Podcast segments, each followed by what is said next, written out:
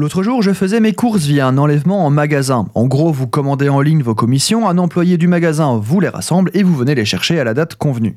Ce système fonctionne bien jusqu'à ce que j'en trouve les limites à cause d'un fromage italien. J'avais en effet commandé du parmesan en bloc et à court de stock, le magasin m'a fourni une alternative, du Grana Padano. Quand on me remplace le jambon par une marque de gamme similaire, je reste beau joueur. Par contre, confondre Grana et Parmesan et les considérer pareils, ça me contrarie.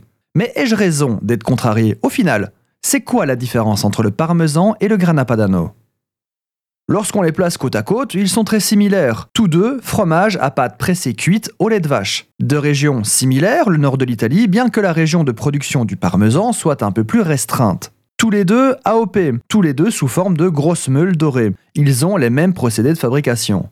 Au goût, on va trouver des arômes similaires de noisettes, de sel et d'arômes boucanés. Et je peux comprendre qu'un palais non entraîné peut les trouver identiques. Voilà notre première différence, le goût. Le grana padano est moins fruité et moins sec que le parmesan. On pourrait dire, en le disant vite, que le parmesan est au grana padano ce que le champagne est au mousseux. Même méthode, mais différents terroirs et différentes exigences. En fait, le parmesan est un grana. Le nom vient du côté granuleux de sa pâte. Et la vraie différence, hormis le prix et le goût, est simplement le cahier des charges de production.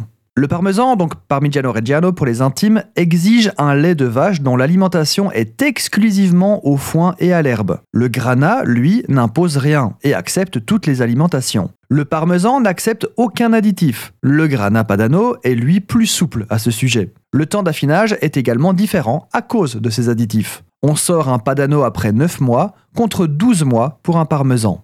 Est-ce que cette différence fait que l'un est meilleur que l'autre? Vous êtes seul juge. Mais disons qu'on aura tendance à en utiliser un pour son côté pratique et bon marché, là où je conseillerais l'autre dans une démarche plus gastronomique et gustative.